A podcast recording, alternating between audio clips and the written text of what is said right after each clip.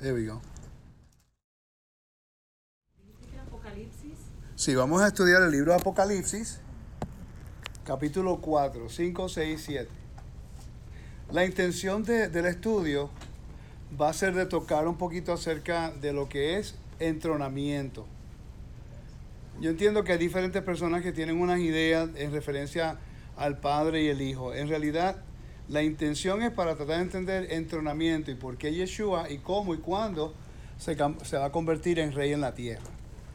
Ah, muchas veces eh, la confusión ocurre porque no, consideramos los temas de Antiguo Medio Oriente como ah, las leyes de entrenamiento. Por ejemplo, el estudio de, José, el capítulo de José en Génesis es un entronamiento de lo que cuando Faraón le dio la autoridad y esas cosas. Entonces, pues, yo entiendo que cada persona lleva en una- un proceso del entendimiento. Y una de las cosas que quiero sugerirle es que nunca se, se ¿cómo dice? Don't dig a trench. No te metas en una trinchera dogmática porque después nunca vamos a querer cambiar. Esto es algo que yo he tenido que aprender en los últimos 20 años, es que posiciones que yo decía, no, que yo esto es así, esto es así, ¿cuántas veces he tenido que cambiar? Porque no había tenido el panorama completo. Entonces, si nosotros vamos a estar de acuerdo solamente con lo que están de acuerdo con nosotros, si vamos a estar contentos solamente, entonces nunca vamos a tener un reino. Y, y es algo que yo creo que la escritura lo explica. Entonces yo lo que voy a hacer es, entre nosotros, por eso no lo quise grabar, estoy grabando en audio porque de repente lo puedo usar en otro, para que tenga una idea lo que yo creo y cómo lo creo. Porque así si alguien le pregunta, ya tiene una idea como yo lo digo.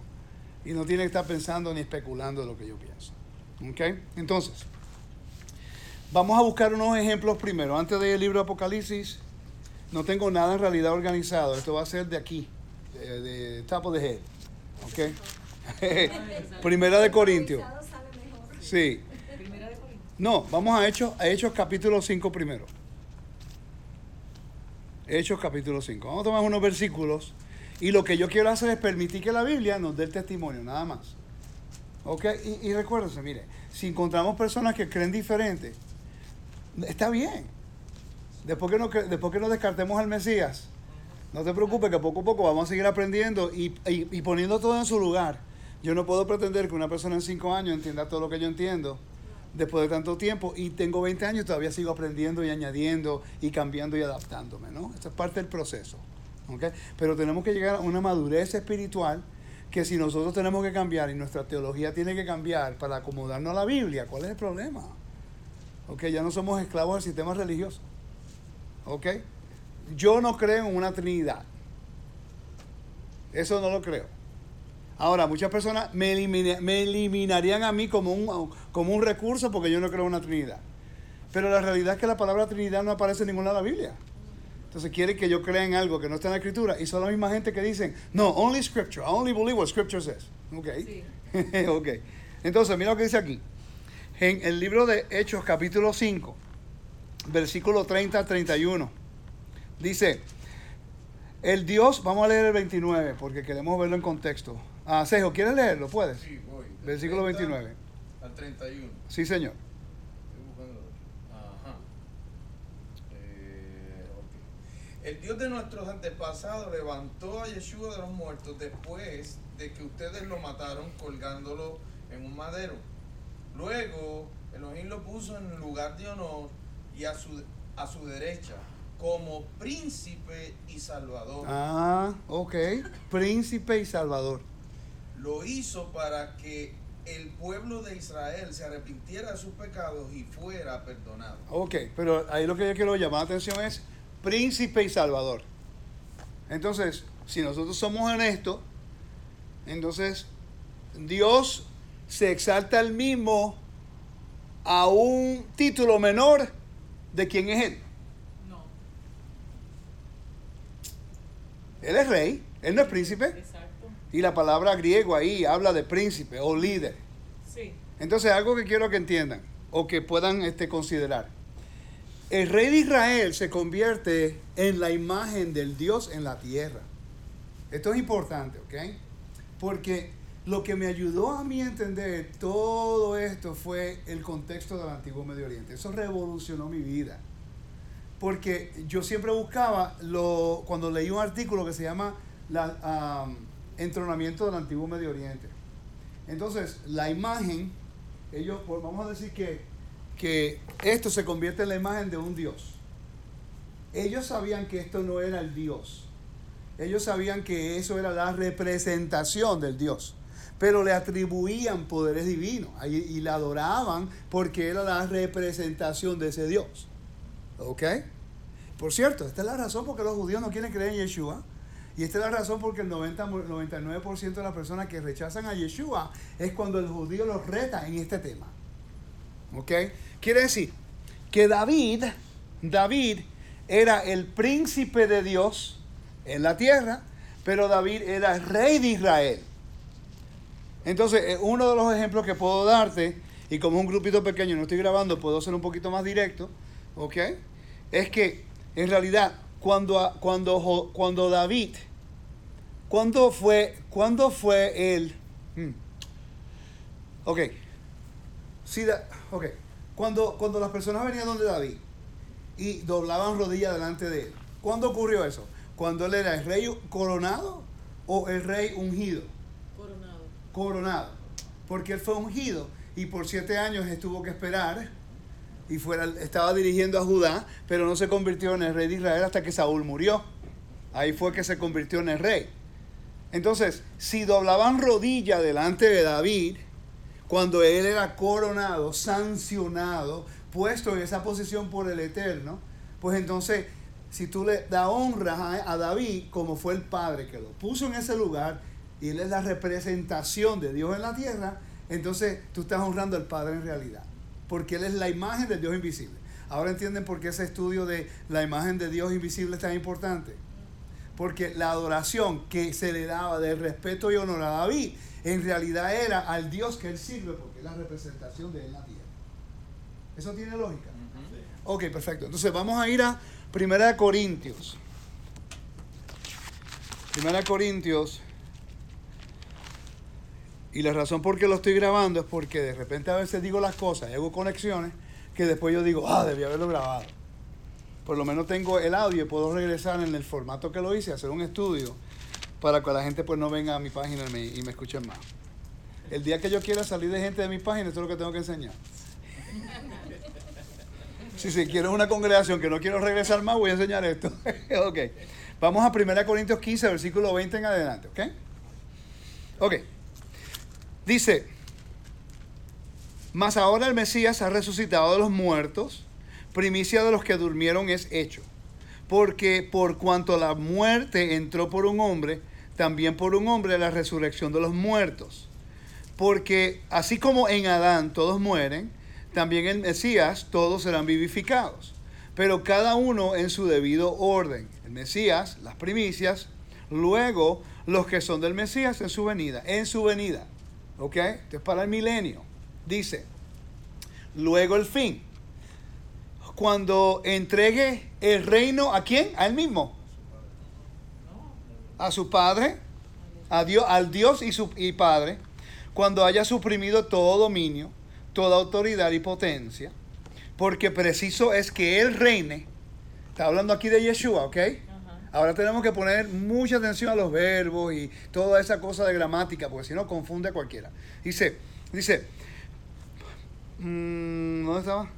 Porque preciso es que Él reine hasta que haya puesto todos sus enemigos debajo de sus pies. Ok. En el Museo de, ah, de la Biblia en Jerusalén hay una imagen de Ramses II. Está sentado y debajo de sus pies tiene nueve líneas. Sus pies encima de sus enemigos. Tú lo viste, tú estabas allí. Tutankamen, Tutankamen ah, encontraron el trono, el postrado de sus pies. Tenía nueve personas, cinco eran asiáticos, o perdón, eran semitas, y cuatro eran este, africanos, negros, con las manos aquí. En otra pa- esos eran los enemigos de Egipto, estaban postrados debajo de los pies de Faraón. Las sandalias de Tutankamen igual. Quiere decir que esto es una, un vocabulario de lo que es un rey dominando a sus enemigos. Y para eso es que viene Yeshua a traer el dominio de la justicia y la bondad de Dios y el reino de Dios a la tierra. ¿Ok? Entonces, yo nunca pregunté, yo me preguntaba por, qué las naciones van a pelear en contra del Mesías. Eso es fácil. ¿Cuántas películas estamos viendo ahora de Superman, de Thor, de cuántas cosas hay de extraterrestres y la gente con miedo que vienen de afuera a matar al mundo? Están acondicionando la, población para, para tener guerra, algo que viene de allá afuera. ¿Me sigue?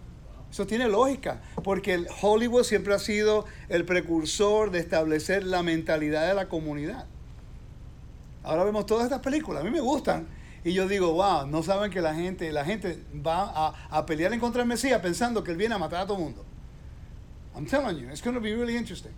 Por eso vemos que este, este conflicto. Ok, continuamos. Dice, versículo 26. Y el postrer enemigo que será destruido es la muerte. Porque todas las cosas las sujetó debajo de sus pies. ¿Ve? Autoridad y dominio. Un soberano y un vasallo.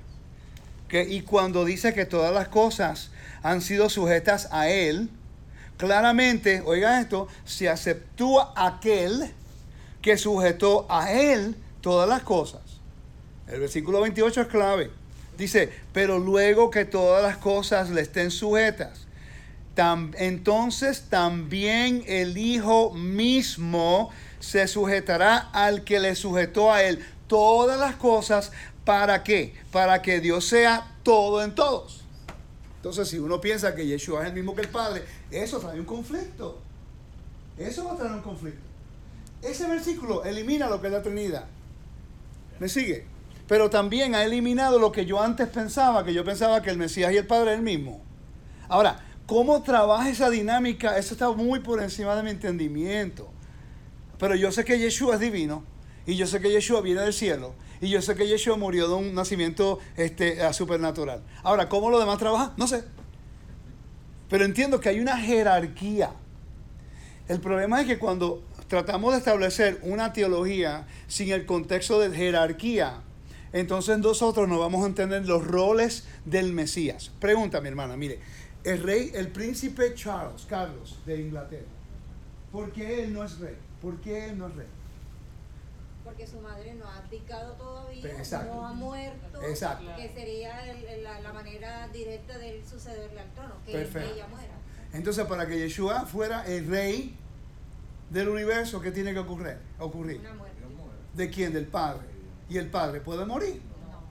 Entonces, ese, por eso es que la palabra para siempre, cuando la gente quiere discutir el mandamiento, dice, no, que la palabra para siempre significa a set time, un tiempo definido. Tienen razón, es verdad. El problema es este. Por ejemplo, si el Eterno dice, esto es Leolam Vaed, para siempre, es para siempre, siempre y cuando el rey viva. Cuando el rey muere, eso queda caducado, entonces ahora hay otro reglamento. Pero dirá vive para siempre. Mientras esté con vida, está todavía vigente, ¿viste? Entonces todo está basado en el tiempo que el Padre viva. Que Yeshua, ¿qué dijo él? Vamos ahora a Juan capítulo 17. Puede Yo- considerar también Efesios 1, 3. Sí, me lo puedes leer ahora mismo, dame un segundo y búscalo y me lo lees cuando termine acá. Y si tienes otros versículos, puedes lanzarlo, también me lo dice, ¿ok? Porque a lo mejor yo no he conectado otros versículos que me pueda ayudar. Y esto no está para probar si alguien está mal o no, estamos nosotros en familia tratando de, yo quiero explicar lo que yo creo, para cuando alguien venga a decir, no, Rico cree esto, ustedes estén centrados y entienden lo que yo creo, ¿ok? Aunque no estén de acuerdo conmigo, no hay ningún problema. De Juan 3. No, Juan capítulo 17, versículo 1. Dice, estas cosas habló Yeshua y levantando los ojos al cielo dijo, Padre, la hora ha llegado, glorifica a tu Hijo para que también tu Hijo te glorifique a ti. Es que no tiene lógica, si Él es el mismo Padre, ¿por qué se está hablando entonces a otra persona y no al mismo? O sea, yo no soy, yo no soy idiota, yo sé leer. Tenemos que ser honestos con el texto, no podemos sacarle y jugar gimnasia con el texto. Porque eso enseña que nosotros somos esquizofrénicos. Ahí es que la Iglesia Católica usa el término misterio. Ah, para entonces Eh, exacto, exacto, exacto. Dice, como les ha dado potestad, como le has dado potestad sobre toda carne, para que dé vida a todos los que le diste. Y después dice, y esta es la, y esta es la vida eterna, que te conozcan a ti, el único Dios verdadero, y a Yeshua, a quien has enviado. Aquí vemos lo que se llama el Malach Elohim. Yo llamo a Yeshua el Malach Elohim, el mensajero de la presencia. ¿Ustedes han estudiado el rol del mensajero, del mensajero reales del antiguo Medio Oriente? Cuando usted lo lee, usted entiende lo que Yeshua acaba de hacer. Uno de esos, una de esas cosas era que cuando un rey enviaba un mensajero, mira qué interesante. Vamos a decir que ah, tú y yo tenemos un convenio y estamos en convenio y de repente mi hermana es otra reina en otro lugar y quiere pagar tributo a ti. No, perdón, quiere que tú le pagues tributo a ella. Quiere que tú hagas traición en contra de mí. Pero tú y yo somos buenos amigos, sino que ella, pues, obviamente, no te está cobrando los grandes tributos y estas cosas. Entonces tú te estás inclinando a transgredir el convenio conmigo para irte con ella. Pero tú y yo, yo tengo tu hija, que tú me la diste para matrimonio, tengo nietos con, de tu hija, que nos une a nosotros, nuestra familia. De repente yo digo, caramba, ya Joseph, este, ah, se está como di- dirigiendo una, una- una dirección opuesta, pero yo lo amo. Yo quiero que él regrese y me sea leal a mí. Vamos a, vamos a razonar juntos. ¿Qué, qué yo puedo hacer por ti? ¿Por qué estás contento? no estás contento conmigo? Entonces, depende de la relación entre tú y yo, determinaba qué tipo de mensajero yo iba a enviar. Ok. Entonces, si, la, la- si nuestra, nuestra relación es íntima, amigable, de familia, yo te envío una persona que sea mi mensajero cerca de mi familia. O puede ser un tío, o mi hijo, o puede ser alguien que cuando tú lo veas tú dices, ok, es un mensaje bueno. Pero si tú te estás rebelando en contra mía y ya no estoy contento contigo, cuando yo te envío el, el general de mi ejército, ya tú, ya tú sabes que tienes dos opciones. O te alineas o mueres. ¿Me sigue? Mira qué interesante que cuando Yeshua vino la primera vez, él vino como el Hijo del Todopoderoso. Pero en el libro Apocalipsis lo presenta como el, el soldado, el general del ejército de Dios. Porque ya el mensaje que viene en esta parte de la Biblia, cuando regrese, viene a vindicar a su novia que está siendo, a, a Israel, que está siendo perseguida por el, por el, por el antimesías y está siendo oprimida. Tiene sentido, ¿verdad que sí? Entonces, aquí estamos viendo que eh, cuando él viene en, las nubes, viene montado un caballo como el, el general del ejército. Aquí estamos viendo claramente, pero tenemos que regresar a estudiar algunas cosas para poder entender el contexto. ¿Me están siguiendo? Ok. Entonces, léete Efesios capítulo 1, por favor.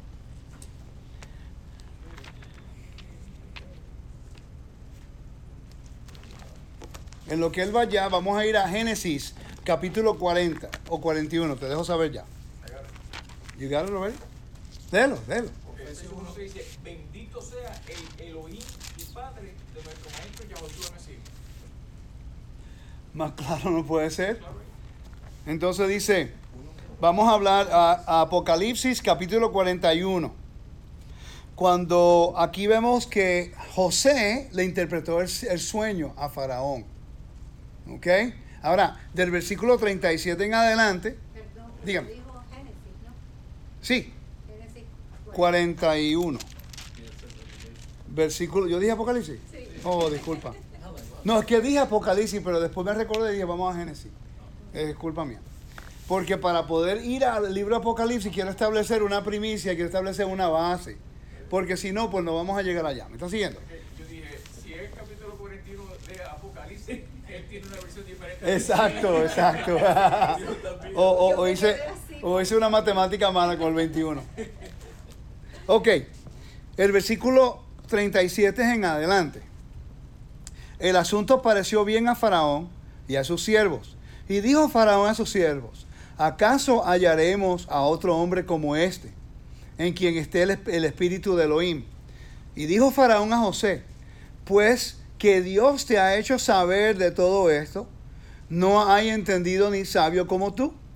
Mira lo que dice, aquí comienza una dinámica bien interesante. Tú estarás sobre mi casa, ¿ok?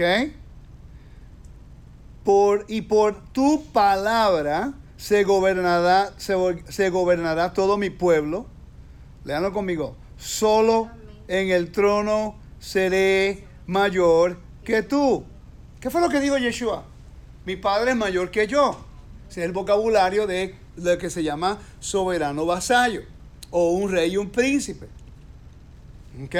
Entonces, claramente aquí hay una jerarquía que se está presentando. Gracias, mamá. Te lo agradezco. Aquí hay una jerarquía que se está presentando. Y, ah, por cierto, ¿cuánto tiempo se tomó para que estos eventos ocurrieran? Vamos a ver, pues. How long, how long did it take? ¿Cuánto tiempo se tomó para que este evento ocurriera? Porque eso no ocurrió, ahí lo dice, y tú, tú, tú piensas que, ok, perfecto, eso ocurrió y ya es líder en todo Egipto. Se tomó un proceso de dos años. Porque ellos tenían que hacer como un tipo de, de teatro y ir por todo a, a Egipto a alto y Egipto menor, y tuvieron que ir por todo Egipto para que ellos, todo el mundo supieran que él era ahora el que hablaba por Faraón.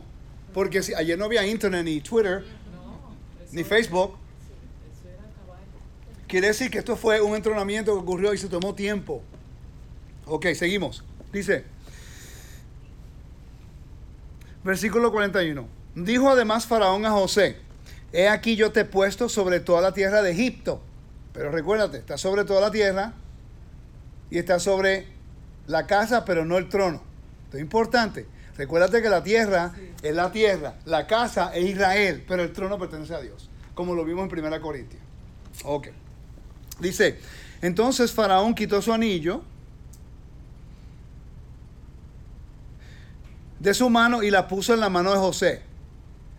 Y lo hizo vestir de ropas lino finísimo y puso un collar de oro en su cuello. Y lo hizo subir en su segundo carro. Segundo, no el primero. Él no se salió de su carro para poner a José. Esto es importante. Son patrones bíblicos. Y todo el mundo dice, no, que Yeshua y José es similar. Pero José no tuvo el control de todo Egipto. Él no habló con autoridad. Entonces, ¿cuál es el problema? El faraón le dio a él la autoridad como si fuera faraón mismo, con el mismo autoridad, con el nombre, con todo. Es interesante que aquí le cambia el nombre también a Sefanaf Penea y Yeshua se le cambia el nombre en el libro Apocalipsis. Le llaman el verbo. Él cuando regrese no se va a llamar ni Yeshua. ¿Tú sabes cuántos nombres va a tener? Cinco. En los entronamientos de un rey ocurrí, le daban cinco nombres. Ok, yo voy ahí, Isaías 9.6. Pon el puntico en Isaías 9.6. Alguien que lo busque, en lo que yo le termino aquí. Dice, el versículo 3, 43. Dice, y lo hizo subir en su segundo carro y pregonaron delante de él. Tiene que haber un procedimiento de pregonar quién es él. Y dice, doblad la rodilla. Y lo puso sobre toda la tierra de Egipto. Ok, pregunta. ¿Cuándo fue que doblaron rodilla a José? ¿Cuando estaba como esclavo? ¿Cuando era el líder de los, de los primogénitos de, de Israel? ¿O cuando Faraón le dio un nuevo nombre? ¿Le dio el anillo? ¿Le hizo el entronamiento? ¿Le dio la autoridad? Entonces todo el mundo se dobló a José y no fue una afrenta a Faraón. ¿Están siguiendo? Sí. Entonces, ¿cuál es la función de Yeshua ahora mismo? ¿Como rey en la tierra? Él es, yo sabemos que él es, el, él es el príncipe y va a ser ese rey. Yo sé que él va a ser el rey. Y es el rey de mi corazón. Pero él me está guiando al Padre porque él está haciendo la función del sumo sacerdote. ¿Sí o no? Sí. Ok, perfecto. Está haciendo la función del sumo sacerdote. Una pregunta. ¿Cuántas veces se lo doblaba rodilla a un sumo sacerdote? ¿Cuándo tú ves en la Biblia que cual- cualquier persona doblaba rodilla delante de un sumo sacerdote? Solamente cuando el sacerdote entraba al... Bueno, es mi... No, nadie le doblaba rodillas a él. Pero usted está diciendo, discúlpeme. ¿Cuándo el qué? Cuando el sumo sacerdote entraba al lugar santísimo. Sí, pero él doblaba. Sí, él. ah, cuando salía, pero nadie doblaba rodillas a él. Eso es lo que está diciendo. ¿Me sigue? Pero un rey diferente. Cuando estaba rey de Israel, tú tenías que llegar a la presencia del rey y doblar rodillas. Porque él representaba al Dios del cielo. ¿Estás siguiendo? Ok, eso no quiere decir que Yeshua no se merece honra, sino que sabemos que el rol de él ahora mismo, de acuerdo a la Biblia, como un sumo sacerdote.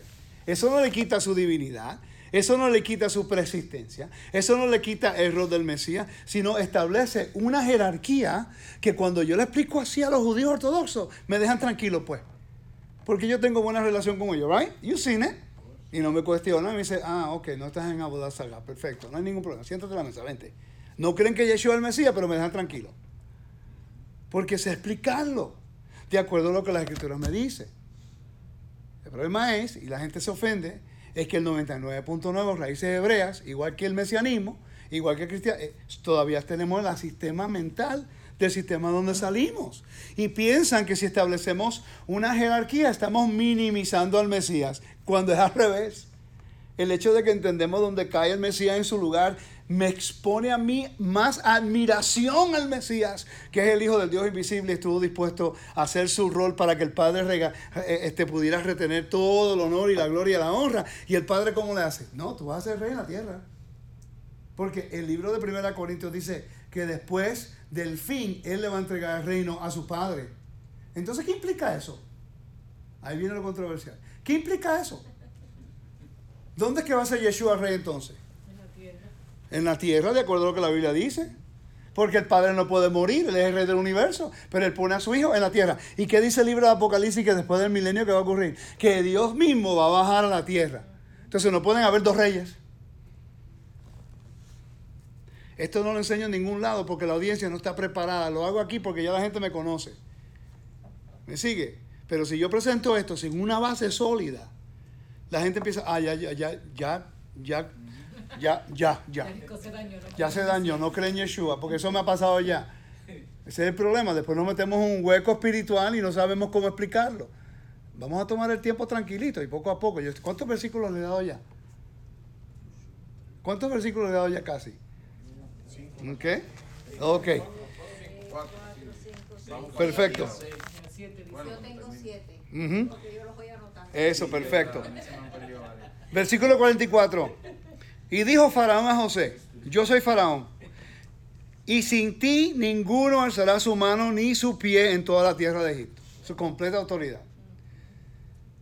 Y llamó Faraón el nombre de, José, Fanás Panea, y le dio una mujer a Arsaná, la hija de Pota- Potifera, sacerdote de On. Entonces ya vemos nosotros que se convierte literalmente en un rey en Egipto. ¿Ok? Estamos claros con eso. Ahora, este es el precedente bíblico. Esta es la base principal. Si decimos que Yeshua va a ser el prototipo de José, no podemos descartar esta parte. No podemos tomar cuando lanzaron en el pozo, cuando hubo, ah, ese Ben Yosef, perfecto, y ahora Ben David. No podemos descartar una a la otra. Eso es lo que mucha gente hace. Ok, Isaías, capítulo 9, versículo 6.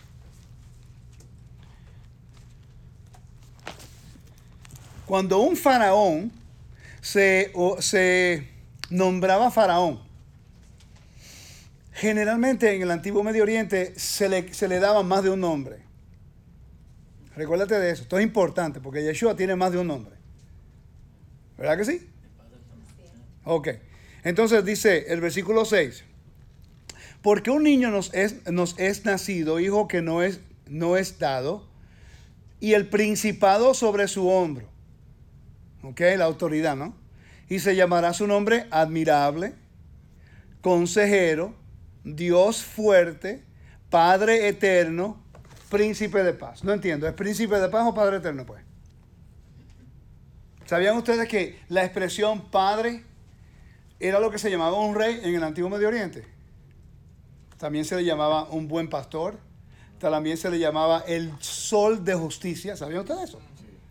La palabra sol de justicia era uno de los nombres que se le daban a los reyes porque el rey se suponía que representara la luz de la nación y hacer justicia a su pueblo. Por eso es que al Papa le dicen el, pa- el Padre Santo. Porque lo ven como un rey, como un título de rey. Es un rey. Cuando le dice, Abba Shema Shemaim, Padre que estás en los cielos, santificado sea tu nombre, él está utilizando el vocabulario de un vasallo a un soberano. Esto es importante porque no estudiamos el Antiguo Medio Oriente y cuando leemos la oración que Yeshua hizo enseñando a los discípulos, you know, Shemaim, right? Shemaim. Padre que estás en los cielos. ¿Por qué dice Padre? Yo que estoy en la tierra, pero pertenezco al cielo, santificado sea mi nombre. Él no dijo eso. Obviamente es, un, eh, obviamente es un ser hablándole a otro que son distintos. Exacto, eso es lo que yo veo. Y yo sé que la gente sabe leer. Entonces, en- en cuando se hacía un entrenamiento en Egipto, se, hacía, se le daban cinco nombres a Faraón.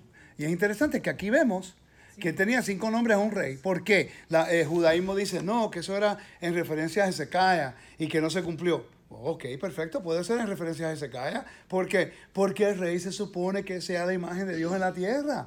Cualquier rey que ha sido eh, coronado le va a dar cinco nombres. Es parte de, de- de- de ser rey. ¿Me están siguiendo? Entonces estamos viendo aquí que Él es que consejero admirable, Dios fuerte, Padre eterno, Everlasting Father, porque ese era el título de un rey, pero también príncipe de paz, porque Él es príncipe de Dios. ¿Me están siguiendo? Dígame, sí. Y si seguimos con el Padre Nuestro, Ajá. donde reza, donde dice, venga a nosotros tu reino. Exacto.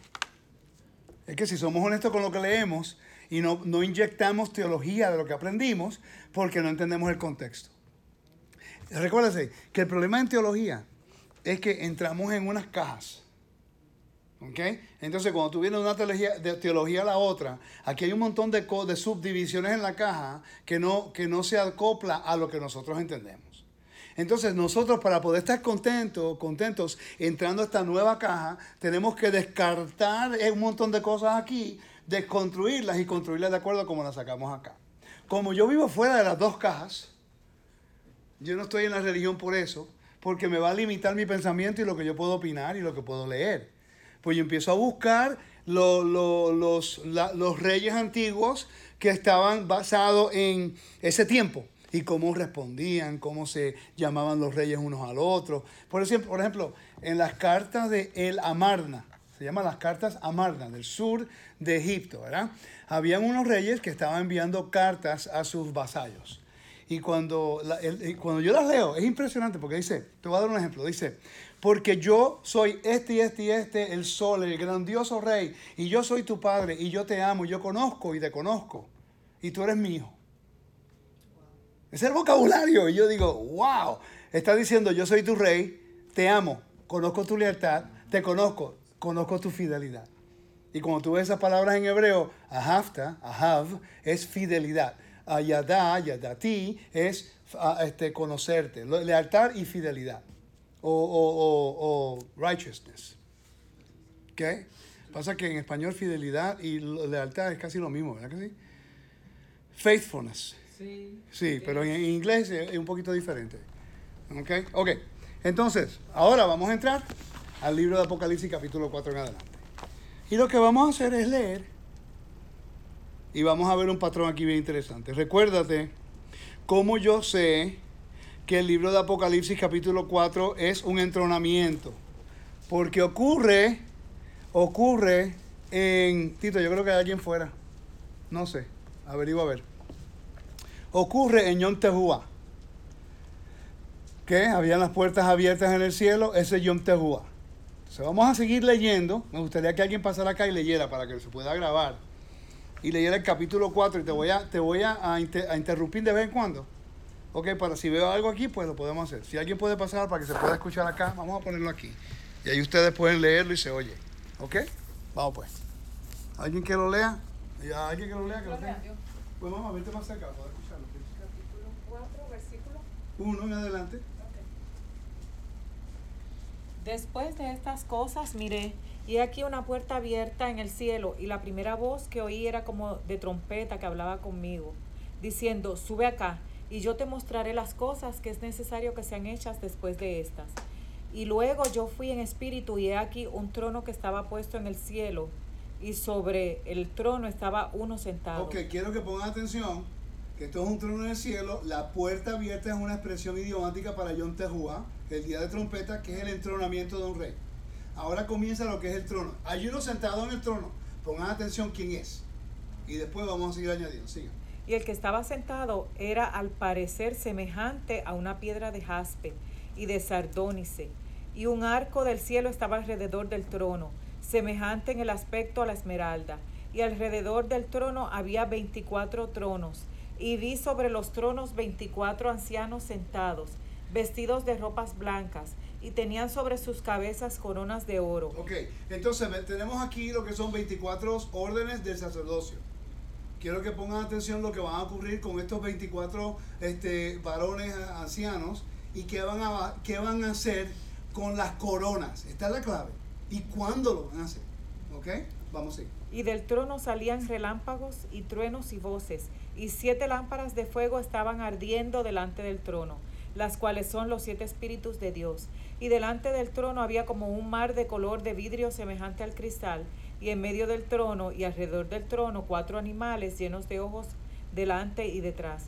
Y el primer animal era semejante a un león, y el segundo animal semejante a un becerro, y el tercer animal tenía rostro como de hombre, y el cuarto animal semejante a un águila volante. Tenemos que leer Ezequiel para entender estos cuatro hombres y también eran los mismos, los mismos ah, que se encontraban en el tabernáculo, alrededor. Tenemos las cuatro diferentes, el norte, sur, este y oeste. Ok, sigue. Y los cuatro animales tenían cada uno por sí seis alas alrededor, y de adentro estaban llenos de ojos, y no cesaban día ni noche, diciendo, Santo, Santo, Santo el Señor Dios Todopoderoso, el que era, el que es y el que ha de venir. Y cuando aquellos animales dan gloria y honra y alabanza al que está sentado en el trono, al que vive para siempre jamás. Ok, el que vive para siempre jamás. Sabemos ahora que está hablando del Padre. Sí. Ok, sigue. Los veinticuatro ancianos se postran delante de él que está sentado en el trono y adoran al que vive para siempre jamás. Y echan sus coronas delante del trono diciendo, Señor, digno eres de recibir gloria y honra y, y virtud, porque tú creaste todas las cosas y por tu voluntad vienen, tienen ser y fueron hechas. Ok, ya sabemos en ese capítulo, entronamiento, y sabemos quién los 24 ancianos le dan y lanzan sus coronas. ¿Estamos claros, verdad que sí? Sí. Ok, aquí va a entrar ahora el Cordero. Entonces la pregunta es, ¿el Cordero se está sentando en el trono? Porque no se menciona nada en el capítulo 4. Quiere decir que ahora el Cordero va a ser entronado. Eso le ocurre hasta Unión Tehuá. ¿Ok? Claro. Y vi en la mano derecha del que estaba sentado sobre el trono un libro escrito de, de dentro y de fuera, sellado con siete sellos. Y vi un fuerte ángel predicando en alta voz. ¿Quién es digno de abrir el libro y de desatar sus sellos? Y ninguno podía, ni en el cielo, ni en la tierra, ni debajo de la tierra, abrir el libro ni mirarlo. Y yo lloraba mucho porque no había sido hallado ninguno digno de abrir el libro, ni de leerlo, ni de mirarlo. Y uno de los ancianos me dice, no llores. He aquí el león, del, el león de la tribu de Judá, la raíz de David, que ha vencido para abrir el libro y desatar sus siete sellos. Ok, ¿qué claro es eso? ¿Qué? ¿Qué claro es eso? Clarísimo es Entonces Yeshua. podemos irnos para nuestra casa, ya está, ya está listo. Si, po- si seguimos leyendo, empeoran las teologías por ahí. Entonces, o sea, tenemos, yo pienso que cuando nosotros estudiamos estas cosas tenemos que ser eh, educadores. Estoy aprendiendo a ser más didáctico, cómo presentar la información. Porque aquí claramente me está dejando saber, y esto es algo que yo tuve que adaptarme, porque yo antes no creía así. Entonces, ahora entiendo lo que es la jerarquía, la soberanía, eh, eso me ayudó a mí tanto para entender el orden de las cosas.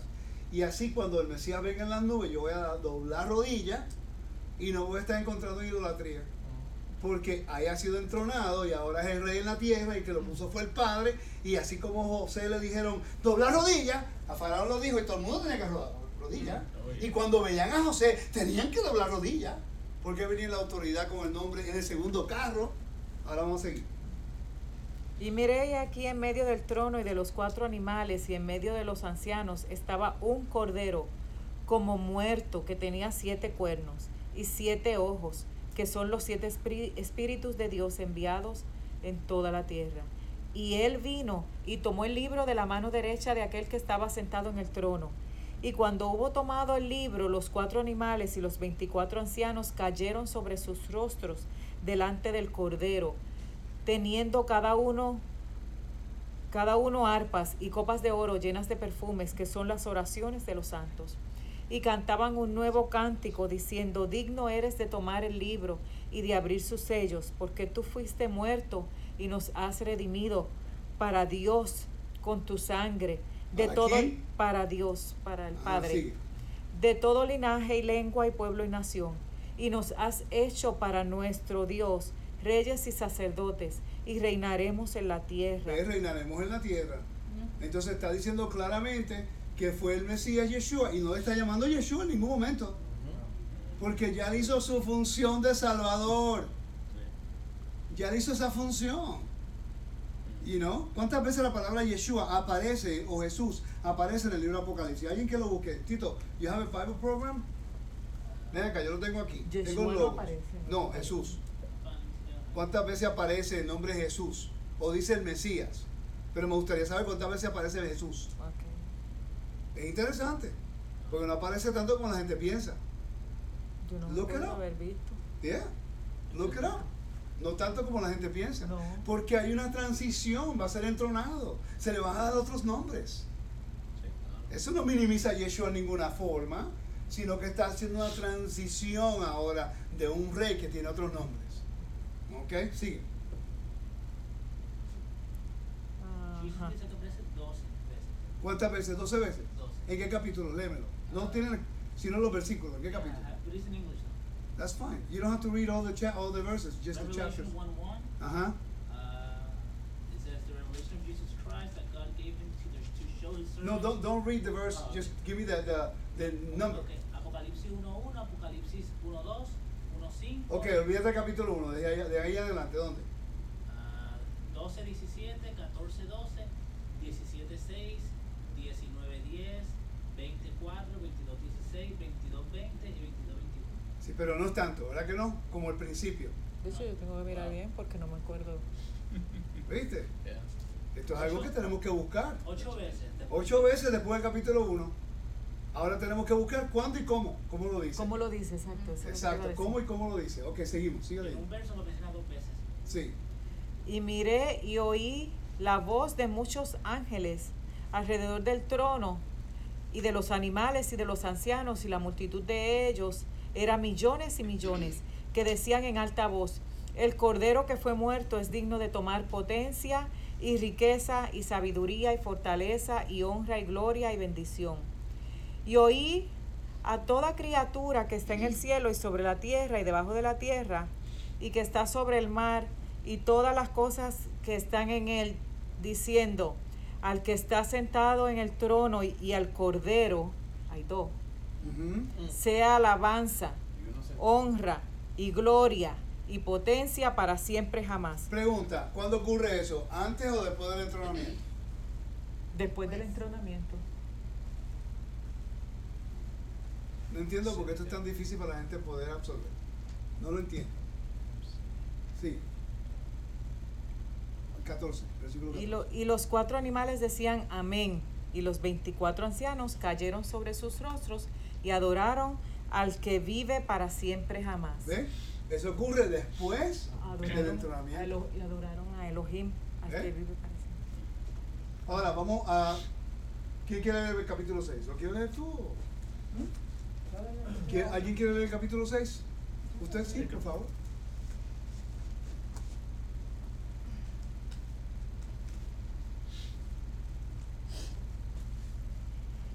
Y miré cuando el Cordero abrió el primero de los siete sellos y oí a uno de los cuatro animales que decía con voz de trueno, ven. Y miré y vi un caballo blanco. El que estaba montado sobre él tenía un arco y se le dio una corona. Y salió venciendo y para vencer. Ok, ahora se le da un caballo blanco. Eso sabemos que es entrenamiento. Siga. Cuando abrió el segundo sello, oí al segundo animal que decía, ven, y salió otro caballo, rojo. Al que estaba sentado sobre él se le dio poder para quitar la paz de la tierra y para que se matasen uno a otros, unos a otros. Y se le dio una gran espada. Cuando abrió el tercer sello, oí al tercer animal que decía, ven.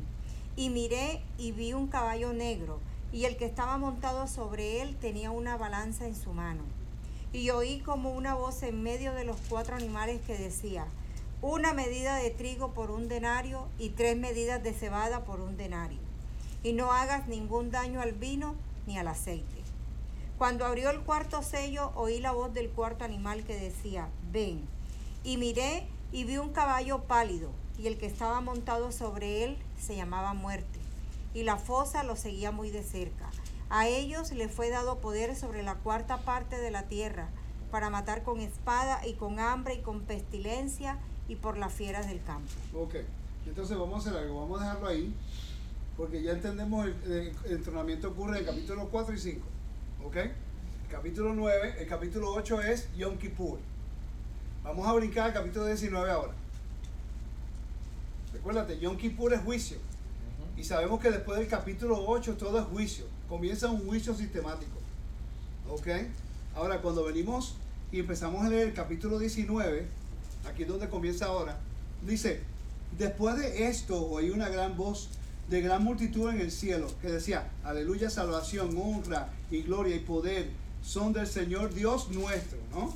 Dice, porque sus juicios son verdaderos y justos, pues ha juzgado a la gran eh, ramera ah, que ha corrompido la tierra con su fornicación y ha vengado la sangre de sus siervos en la mano de ella. Otra vez dijeron, aleluya, y el humo de ella sube, sube por los siglos de los siglos. Y los 24 ancianos y los cuatro seres vivientes se postraron en tierra y adoraron a quién? A Dios, que estaba sentado donde? y decían amén, aleluya. Y salió del trono una voz que decía, alabad a nuestro Dios todos sus siervos y todos los que teméis, así pequeños y más grandes. Y oí como la voz de una gran multitud, como el estruendo de muchas aguas y como la voz grande de truenos que decía, aleluya, porque el Señor nuestro, Dios Todopoderoso, reina. Gocémonos y alegrémonos y desmole ah, démosle gloria porque ha llegado las bodas del Cordero. Ya esto es Sukkot. ¿Ok? ¿Viste el patrón? Entonces dice, y, y a ella, y su esposa se ha preparado, y a ella se le ha concedido que se vista de lino fino, limpio y resplandeciente, porque el lino fino es las acciones justas de los santos. La cena, de de la boda del Cordero dice, y el ángel me dijo, escribe, bienaventurados son, bienaventurados los que son llamados a la cena de las bodas del Cordero. Y me dijo, estas son las palabras verdaderas de Dios. Y yo me postré a sus pies para adorarle. Y él me dijo, mira, no lo hagas porque yo soy, yo consiervo suyo, consiervo tuyo y de tus hermanos que retienen el testimonio de Yeshua. Adora a Dios. El testimonio de Yeshua, adora a Dios. ¿Viste? ¿Ok? Y dice, porque el testimonio de Yeshua es el espíritu de la profecía. En ningún momento está poniendo a Yeshua en el mismo nivel que el Padre. Yo lo veo, o, o díganme honestamente, yo no lo veo. No quiere decir que no proviene del Padre, no quiere decir que no sea persistente, no quiere decir que no sea el Hijo de Dios, sino que hay una jerarquía, hay un orden de poder. Así como Carlos no puede ser el, rey porque su madre va a durar hasta 2000 años, ¿me sigue? Pues él se convierte, él se continúa siendo el príncipe, aunque sea un, aunque ya fue ungido en el 1966.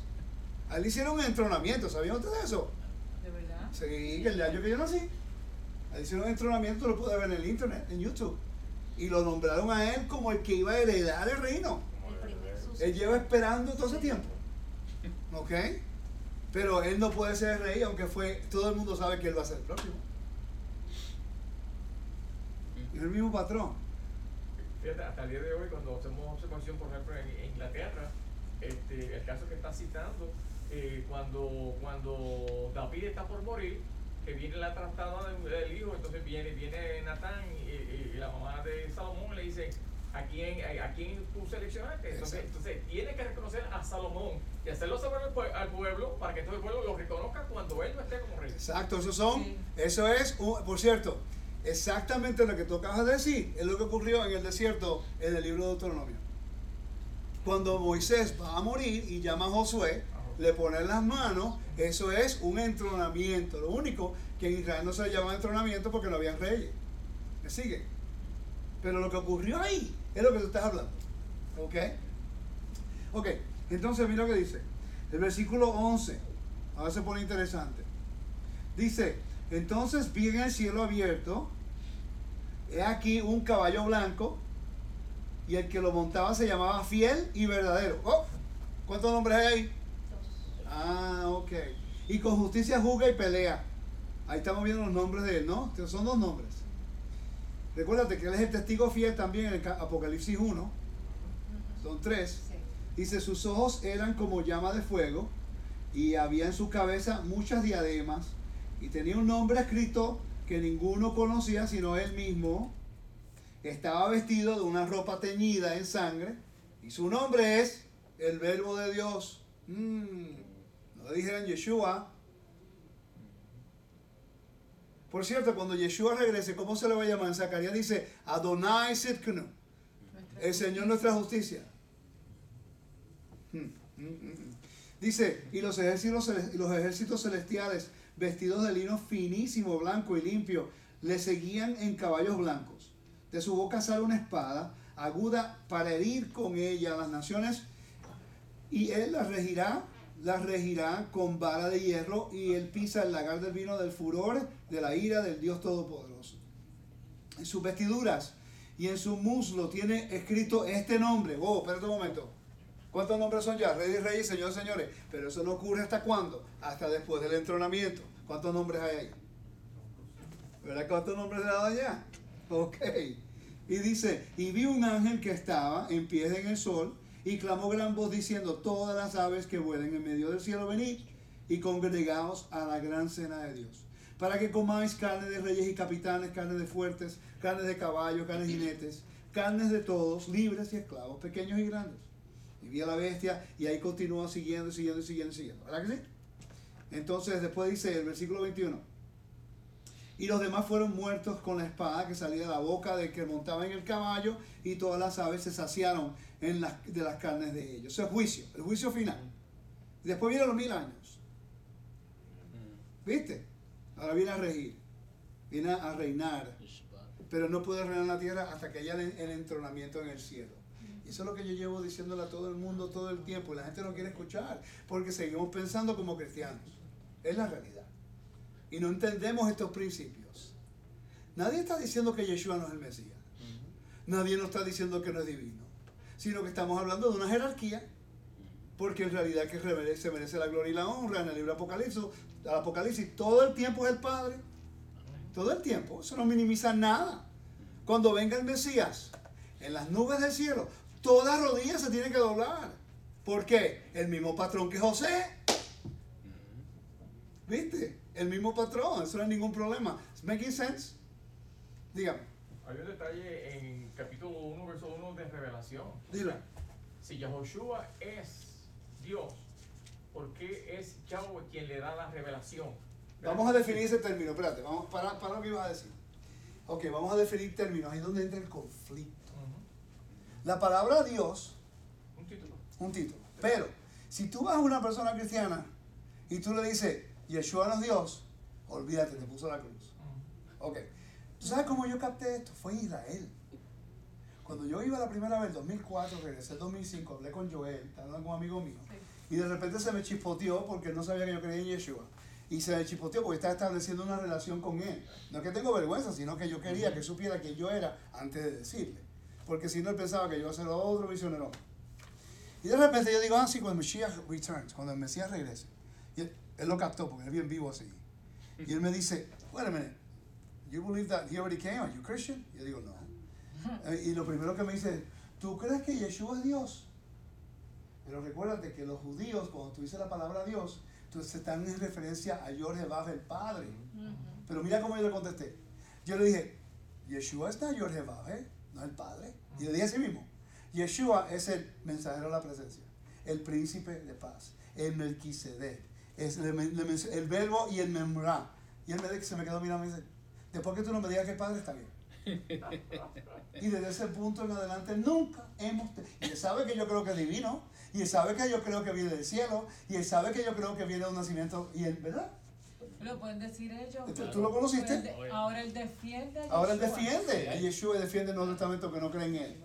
Aunque no lo, no Porque- lo cree, pero pareciera la forma en que habla. Porque sabemos definir los términos. Cuando yo hablo con los ortodoxos, yo le digo eso. Oh, Yeshua es Malach Elohim. De Memra. Metatron, para los que les gusta el judaísmo. ¿Entiendes? O el Memra, que es el arameo. O el Melquisedec. O todas estas cosas que ellos entienden. Y, ok. A un rabino me pasó lo mismo, a Moshe. A Moshe hablé con él y le dije todas estas cosas. Me dice, ah, ok, so you don't believe he's God, the Father, right? Yo le dije, you're talking about Yoreh Hashem. Me dice, sí, sí, of course. No, la Biblia, la Biblia. Y se lo mostré los versículos. En el, he never seen it. Él nunca lo había visto en el Nuevo Testamento. Y yo lo mostré, mira, Juan 17. Él nunca lo había visto. Ah, pues. Y, y me dice, pero ¿y por qué no nos enseñan eso? Porque él lo vio y le enseñé 1 Corintios a Joel. Oh, wow. Al 1 Corintios se la, prese- se la presenté a Joel, capítulo 20 al 28. Me dice, ¿y por qué los cristianos no lo ven si está ahí mismo? Él lo entiende porque lo sabe. ¿Viste? Entonces te sugiero, ¿no? Un consejo. Que cuando hables con gente que no entiende lo que estás haciendo, no digas Dios porque así le vas a poner, eh, you're gonna like, le vas a espantar. Pero continúa tú. Porque dice la revelación de Yahushua el Mashiach que Elohim le dio para mostrar a sus siervos. Exacto. Claro, ¿verdad? Entonces, lo que yo uso siempre es Yeshua, no es el Padre, pero proviene del Padre. Esa es la forma que yo he podido manejarme en, ma- en nadando entre medio de esta piscina de tan diversas opiniones. Cuando me preguntan, no, él no es el Padre. Él viene del Padre. ¿ok? Pero que yo le- y una vez una persona me quería discutir, yo le dije, pero vamos, vamos, vamos acá, ven acá, ven acá. ¿Qué dice la Biblia? No dice la Biblia que Yeshua es la imagen del Dios invisible, que es la expresión de la gloria de Dios. Oh, amén. Ok, pues eso es lo que yo creo. No, pero él no es el- Yo dije, ¿qué es lo que la Biblia dice? Le cité los versículos como cuatro veces, porque no querían aceptar lo que decía ahí. Querían ellos reinterpretar de acuerdo que ellos vinieron del pentecostalismo, la gente con quien estaba hablando. Entonces, para ellos justificar su fe, tenían que acomodarlo de acuerdo como salieron del pentecostalismo. Bueno, nunca me invitaron más para donde yo estaba, porque no le di con la respuesta correcta. Mira la ignorancia y la inmadurez. Yo tuve la oportunidad en el 2013 de estar en una, en una sinagoga en, eh, mesiánica en, Ajá. En Memphis, Tennessee. Y cuando salió el tema de la Trinidad, pues yo soy mesiánico. Cuando yo digo, en la mesa que estaba de estudio, estamos, eh, no puedo decir que yo no creo en la Trinidad. Allí que fue, fue como una pólvora que cayó de repente.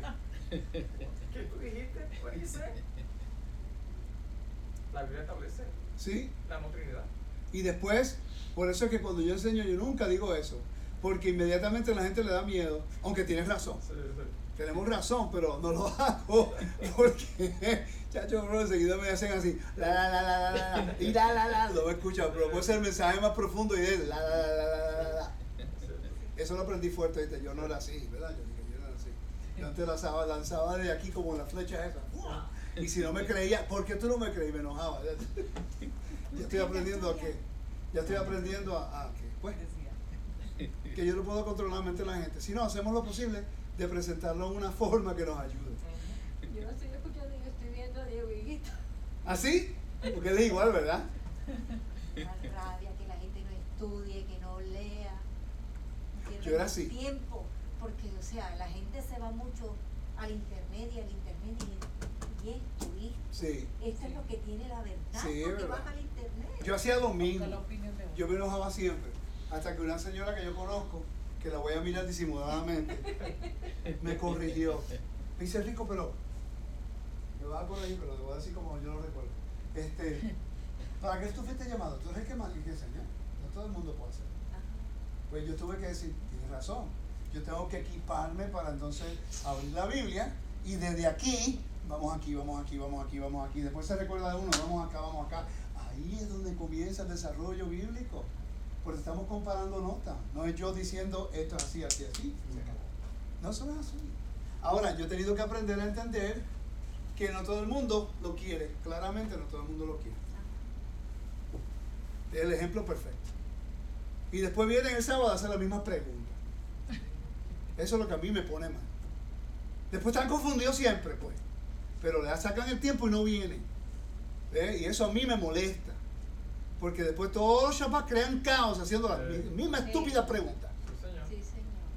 Pero no hacen el esfuerzo. El sábado pasó algo. ¿Me entiendes? Y llega un momento que ya como que uno se hastia de eso. ¿Me entiendes? Entonces llega un momento que uno tiene que poner su pie y decir, se acabó. Right? It's true. Entonces, si no estudiamos, no dedicamos tiempo, o si hay oportunidades para aprender, vamos a maximizarlo. Porque si no, nos vamos a quedar estancados. Y después le creemos a cuanto loco hay en el internet. ¿Me sigue? Por eso, mira, yo algo admiro que Diego, es que Diego tiene estudios todo el tiempo, igual que Walter. Walter no tiene caos en, con- en su congregación. No. Él los mantiene tan ocupados enseñando que la gente no tiene tiempo de respirar. Y aprenden cosas buenas. Y él aprenden, aprenden cosas buenas, aprenden cosas, wow. ¿Y el, el- los sábados? Sí, todo el día. Yo, eh, Sí. Todo el día. Todo el estudio día. de la paracha y es por gusto mismo, el estudio de la paracha. Sí. Y tú escuchas a personas dando un estudio de una ya es como que si tú estuvieras escuchando al mismo pastor. O sea, del grado de conocimiento y a cómo él ha llevado a las personas Sí. a, a ese Vamos a leer el capítulo 20 y terminamos con eso, ¿ok? Ah, alguien que lo lea. Hermano Milton, ¿quiere leerlo? Por Sí, favor? señor. Vio un mensajero que bajaba del cielo y que tenía en su mano la llave del abismo y una gran cadena. Él prendió al dragón, aquella serpiente antigua quien es el acusador y el satán, y lo ató por mil años. Lo arrojó al abismo y lo cerró y lo selló sobre él para que no se eh, para que no engañara más a las naciones hasta que se cumplieran los mil años. Después de esto es necesario que lo desaten por un poco de tiempo. Y vi tronos y se, sentra- y se sentaron sobre ellos y se les concedió hacer juicio. Y vi vivos a los inmolados por causa del testimonio de Yahushua y por la palabra de Yahweh. Ellos no habían adorado a la bestia ni a su imagen, ni tampoco recibieron su marca en sus frentes ni en sus manos. Ellos volvieron a vivir y reinaron con el Mashiach por mil años. Ok, entonces va a haber un milenio. ¿Ok? Ahí Hay gente que dice... ¿ah? Ahí ya se habla de la resolución. Ya eso ocurrió. La primera resurrección ya ocurrió. Sí, ya- ya el evento se produjo. Sí. Ok, siga. Pero los demás muertos no volvieron a vivir sino hasta que se cumplieron, hasta que se cumplieron los mil años. Esta es la primera resurrección. Feliz y santo el que tiene parte en la primera resurrección. Sobre estos, la segunda muerte no tiene ningún poder, sino que serán sacerdotes de Elohim y de Mashiach y reinarán con él por mil años.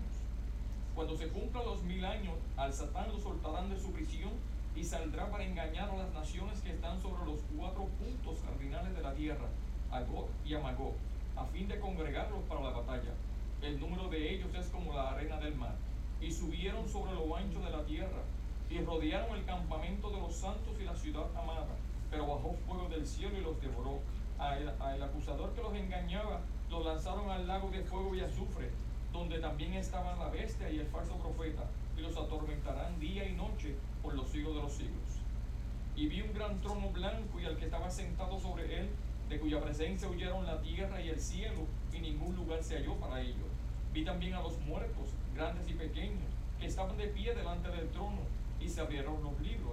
Y se abrió otro libro, que es el libro de la vida, y juzgaron a los muertos a base de las cosas escritas en los libros, de acuerdo a sus obras.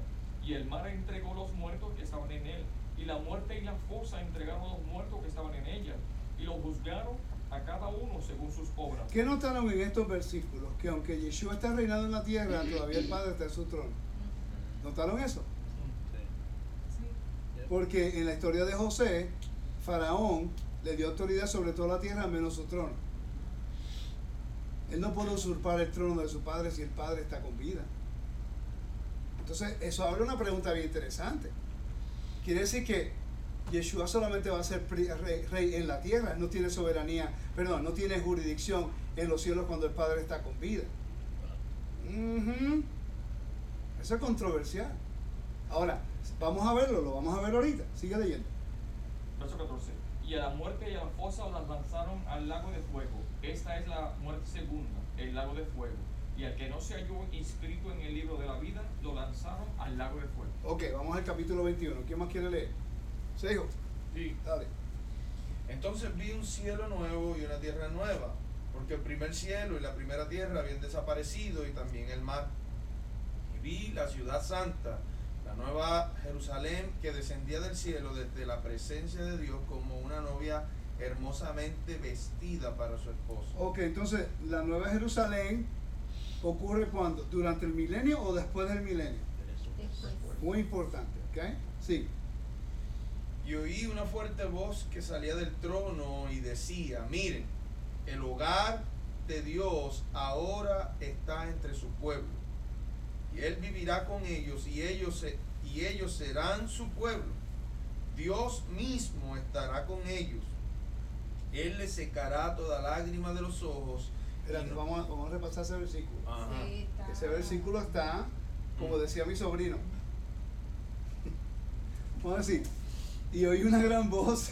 Está brutal. está brutation.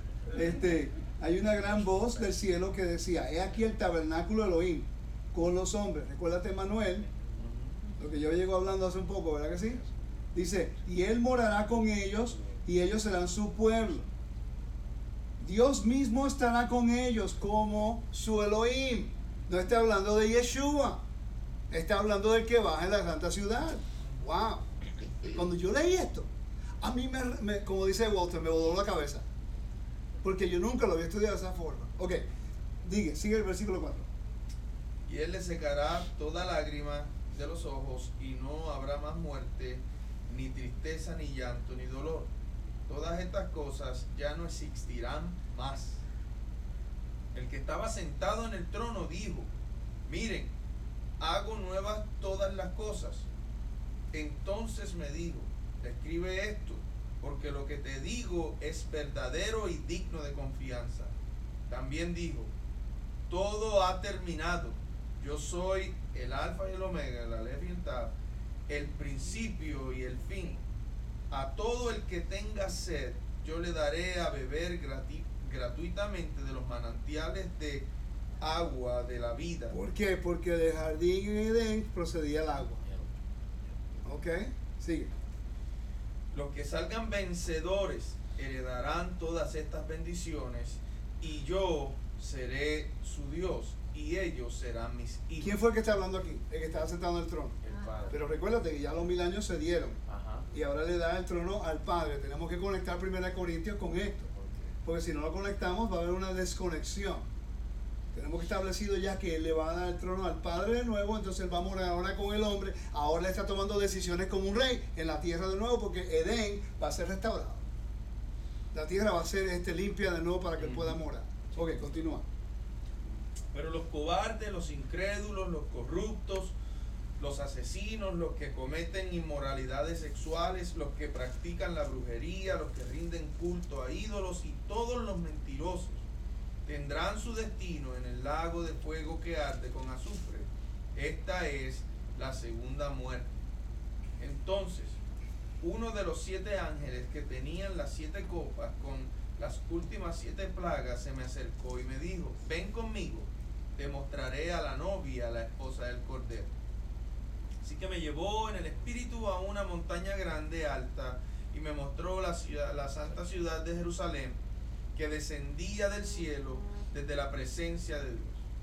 Resplandecía de la gloria de Dios y brillaba como una piedra preciosa, como un jaspe tan transparente como el cristal. Eso es como Monte Sinai.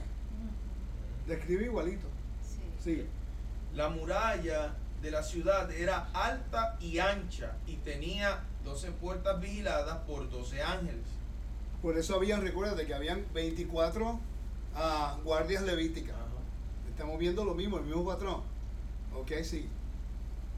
Los nombres de las 12 tribus de Israel estaban en- escritos en las puertas. Había tres puertas a cada lado, al oriente, al norte, al sur y al occidente.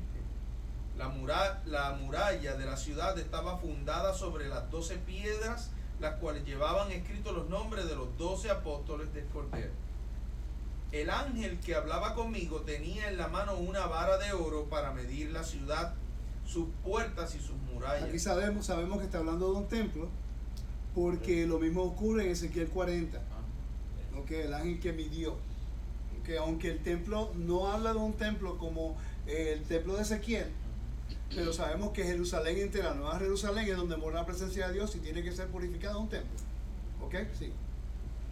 Cuando la midió se dio cuenta que era cuadrada, que medía lo mismo de ancho que de largo. En realidad medía 2.220 kilómetros de largo, lo mismo de alto y lo mismo de ancho. Después midió el grosor de las murallas, que era de 65 metros, según la medida humana que el ángel usó. La muralla estaba hecha de jaspe y la ciudad era de oro puro y tan cristalino como el vidrio. La muralla de la ciudad estaba fundada sobre las doce piedras, cada una adornada con una piedra preciosa.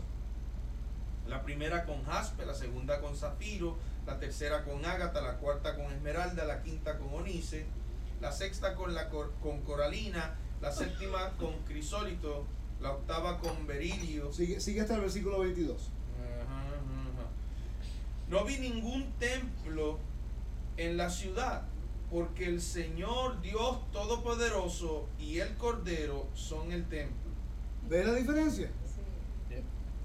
¿Ve? Eso ocurre después del milenio. Cuando la tierra va a ser restaurada de nuevo, toda soberanía, la tierra va a poder ahora recibir la presencia de Dios. Pero claramente lo dice acá. Quiere decir que la función del Mesías, si lo vamos a ver en su forma técnica, es para restaurar, restaurar la soberanía de su padre que perdió en el Edén. Se va a tomar mil años, siete mil años, los mil años, el año siete mil. El año, el día, el séptimo día que el Eterno descansó en su soberanía, que es reinar. El Mesías está reinando en el mismo patrón en el año 7000. Después del año 7000 no menciona más nada. ¿Por qué? Porque todo regresa de nuevo al jardín y comienza otro ciclo. Vamos a estar aquí 7000 años más o para siempre. Bueno, si el hombre peca de nuevo, volvemos al mismo ciclo. Ay, ay, ay. Eh, Vamos a esperar que no, porque yo quiero vivir para siempre al lado de esa bella cosa que está ahí. Ok, seguimos. Ah, la ciudad no tiene necesidad de sol ni de luna porque la gloria de Dios ilumina la ciudad y el Cordero es su luz. Las naciones caminarán a la luz de la ciudad y los reyes del mundo entrarán en ella con toda su gloria. Las puertas nunca se cerrarán al terminar el día porque allí no existe la noche. Todas las naciones llevarán su gloria y honor a la ciudad. No se permitirá la entrada de ninguna cosa mala y tampoco a nadie que practique la idolatría y el engaño. Solo podrán entrar los que tengan su nombre escrito en el libro de la vida del. Cordero. Ahora, 22. ¿Qué quiere leer 22? Después me mostró un río de agua de vida, resplandeciente como cristal, que fluye del trono de Elohim y del Cordero. En medio de la avenida de la ciudad y a uno y otro lado del río está el árbol de la vida, que produce doce frutos, dando cada mes su fruto. Las hojas del árbol son para la sanidad de las naciones. Ya no habrá más maldición, y el trono de Elohim y del Cordero estará en ella, y sus siervos le rendirán culto. Verán su rostro y su nombre estará en sus frentes. No habrá más noche, ni tiene necesidad de luz, de lámpara, ni de luz del sol, porque Yahweh Elohim alumbrará sobre ellos y reinarán por los siglos de los siglos. Me dijo además, estas palabras son fieles y verdaderas, y Yahweh Elohim de los espíritus de los profetas ha enviado su mensajero para mostrar a sus siervos las cosas que tienen que suceder pronto. Miren, vengo pronto, feliz el que guarda las palabras de la profecía de este libro. Yo, Johanan, soy el que ha oído y visto estas cosas. Cuando las oí y las vi, me postré para adorar ante los pies del mensajero que me las mostraba. Pero él me dijo, mira, no lo hagas, pues yo soy siervo tuyo y de tus hermanos los profetas y de los que guardan las palabras de este libro. Adora a Yahweh. Y me dijo, no selles las palabras de la profecía de este libro, porque el tiempo está cerca. El que es injusto haga injusticia todavía. El que es impuro sea impuro todavía. El que es justo haga justicia todavía. Y el que es santo santifíquese todavía. Miren, vengo pronto y mi recompensa conmigo para pagar a cada uno según sus obras. Yo soy la Aleph y la Tau, el primero y el último, el principio y el fin. Felices los que guardan sus mandamientos para que tengan derecho al árbol de la vida y para que entren en la ciudad por las puertas. Pero excluidos quedarán los, los perros, los hechiceros, los fornicarios, los homicidas. Este es el versículo 14, que tú tienes una versión ahí diferente. Léelo, David. Felices los que guardan sus mandamientos para que tengan derecho al árbol de la vida. Aquí dice, bienaventurados los que lavan su ropa, fíjate. Ajá. Y es la palabra, el mandamiento es como tú lavas tus ropas. ¿Tiene sentido? Ok, sigue, gracias. El para 15. que entren en la ciudad por las puertas, pero excluidos quedaron los perros, los hechiceros, los fornicarios, los homicidas, los idólatras y todo el que ama y practica la mentira. Yo, Yahoshua, he enviado mi mensajero para darles a ustedes testimonio de estas cosas para las asambleas. Yo soy la raíz y el linaje de David, la estrella brillante de la mañana. ¿Ves? Nunca se está llamando el Padre ahí mismo. Está claro quién es Él y lo que está haciendo. El mensajero, enviando el mensaje. Dice, y el espíritu y la esposa dicen, ven. Y el que oye diga, ven. El que tiene sed, venga. El que quiera, tome del agua de vida gratuitamente. Yo testifico, yo testifico a todo aquel que oye las palabras de la profecía de este libro. Si alguno añadiere a estas cosas, Dios, Dios traerá sobre él las plagas que están escritas en este libro. Si alguno quitare de las palabras del libro, de esta profecía. Dios quitará su parte del libro de la vida, de la santa ciudad y de las cosas que están escritas en este libro. El que da testimonio de estas cosas dice, ciertamente vengo en breve. Amén. Sí, ven, a amo Yeshua. La gracia de nuestro Señor Yeshua sea con todos vosotros. Amén. Entonces Amén. estamos viendo en la forma que cierra y dice que no le añadan ni le quiten. Eso es una forma legal. Eso es un documento, nadie puede quitar, eso es, un- eso es una declaración profética. Entonces nadie puede, nadie puede quitarle ni añadirle. Es peligroso. Tiene sentido, ¿verdad? Lo que hicimos nosotros hoy fue leer versículos, establecer un- una, una, una, una base de contexto y después la Biblia se interpreta sola. Ahora, ¿por qué es que yo no enseño más de esto en el público? Porque yo estoy tratando de establecer una línea, una base importante, poco a poco. Es como el sapito que está en un laguito o en un lugar donde ponen caliente. Y pues él no lo siente porque el calorcito viene bien poco a poco. Hasta que se quema y no se da cuenta. Una de las cosas que yo he tratado de aprender es establecer una base sólida educacional. Y de repente cuando vamos leyendo, la gente misma cae en cuenta. Y cuando una persona ya cae en cuenta el mismo, te da la respuesta sin tú buscarla. Porque la gente puede leer y entender cuando hay una base sistemática. Y eso es lo que estamos tratando de hacer. Sin tener que minimizar a nadie, sin tener que atacar a nadie. Si nosotros leemos los versículos honestamente, vamos a ver la verdad. Y yo puedo trabajar con todos los que difieren conmigo. Cuando me hacen una pregunta, yo le digo, tú has considerado este punto, este punto, este punto, este punto. Nunca lo he estudiado. Ok, me voy tranquilito, yo no me pongo a discutir con ellos. ¿Cómo ellos van a discutir de algo si nunca han entendido algunos principios que te da la base principal de lo que estamos hablando? Cuando yo les mencioné de los cinco nombres del entrenamiento, usted nunca había escuchado de eso, ¿verdad que no? Pero ¿cuántos nombres nosotros hemos visto ahora de Yeshua? En el libro de Apocalipsis nada más. No estamos hablando del libro del Evangelio, el buen pastor, la luz del mundo, el pan de vida, agua de salvación, el verbo. Ay, si no entendemos estos principios, no lo vamos a ver. Le pasamos por encima y no nos damos cuenta. Amén.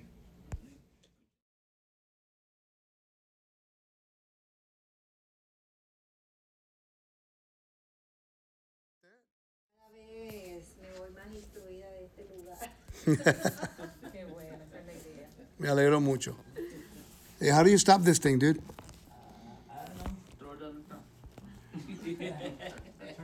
Ahí.